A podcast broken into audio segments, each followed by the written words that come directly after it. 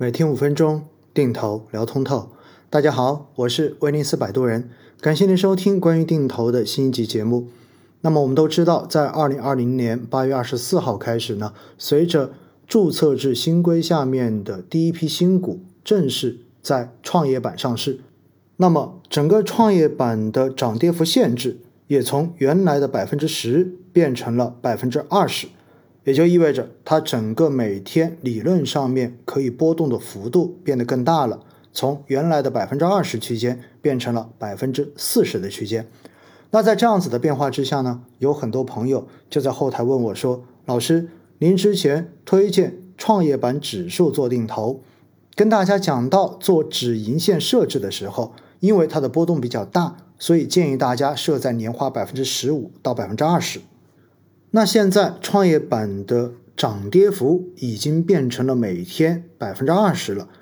波动的幅度变得更大了。那是不是意味着创业板指数基金的定投未来的止盈线也应该要做相应的改变，可能要调的比百分之二十还要更高呢？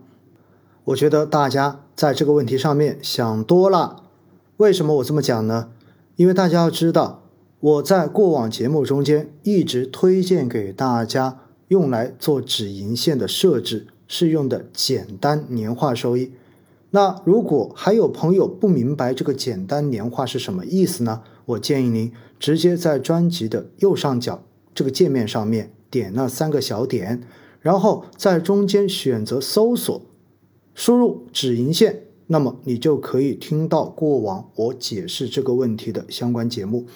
那么我们知道，设置百分之十五简单年化收益作为我们的止盈线，实质上面我们用 IRR 函数来计算内部报酬率、计算定投的真实收益率的时候，基本上是接近两倍的年化收益，也就意味着，实际上我们看上去只设置了百分之十五的简单年化收益作为我们的止盈线，但实质上面。它对于我们的资金使用来说，是达到了接近百分之三十的年化收益，这样的一个非常高的收益水平。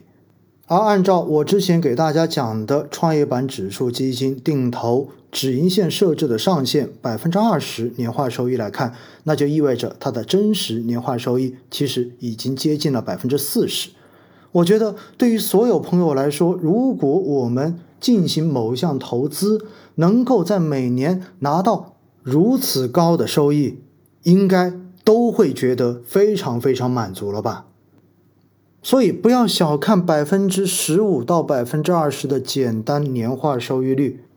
创业板整体的每日涨跌幅限制从百分之十变成了百分之二十，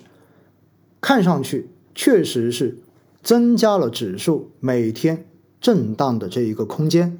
但是事实上面并不意味着创业板每天就一定会出现远远超过过去的这种振幅。我们可以看一看，自从二零二零年八月二十四日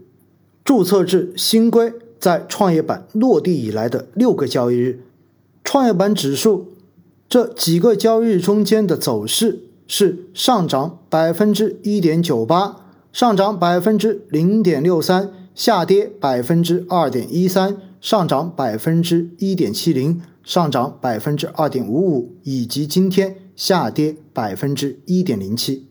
而在这六个交易日中间，最大的振幅出现在八月二十六号和八月二十八号两天的最大振幅，同样都是百分之三点零六。所以大家看到没有？从过去这六个交易日的数据来看，整个创业板指数的这一种上涨、下跌以及它全天的振幅，并没有因为注册制新规的落地而出现非常大的变化，或者说出现非常极端的数据。我们必须要从另外一个角度来正确的认识注册制新规之下创业板百分之二十单日涨跌幅限制的。到底会给市场带来什么样的影响？实际上，在百分之二十涨跌幅限制的这种框架之下，意味着每天买卖双方进行博弈的市场空间变得更大了。博弈的空间变得更大，也就意味着市场发现价格的这个能力被提升了。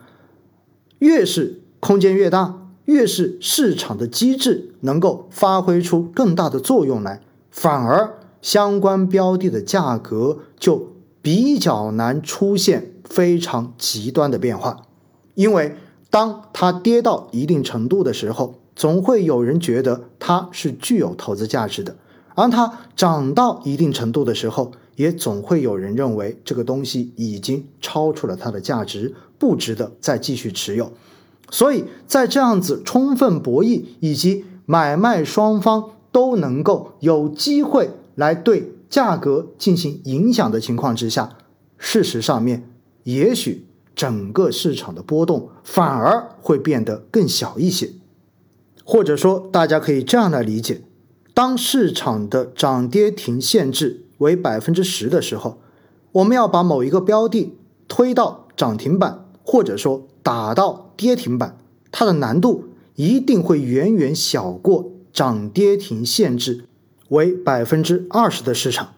所以，越来越宽松的这种限制条件，实质上是给市场参与者提供了更加市场化的博弈空间。而正是因为越来越市场化的这种博弈，反而会让市场的这种定价变得更加的理性一些。因此呢，我觉得大家现在完全没有必要因为注册制新规的这种变化而要去调整创业板指数基金止盈线设置的这个幅度。未来等到注册制落地满一年之后。我们回过头再来看看整个创业板的整体年化波动率，跟以前相比，是不是有出现比较大的变化？如果真的出现了，那个时候我们再来重新讨论这个话题。但是说实话，我觉得这个概率应该不太大。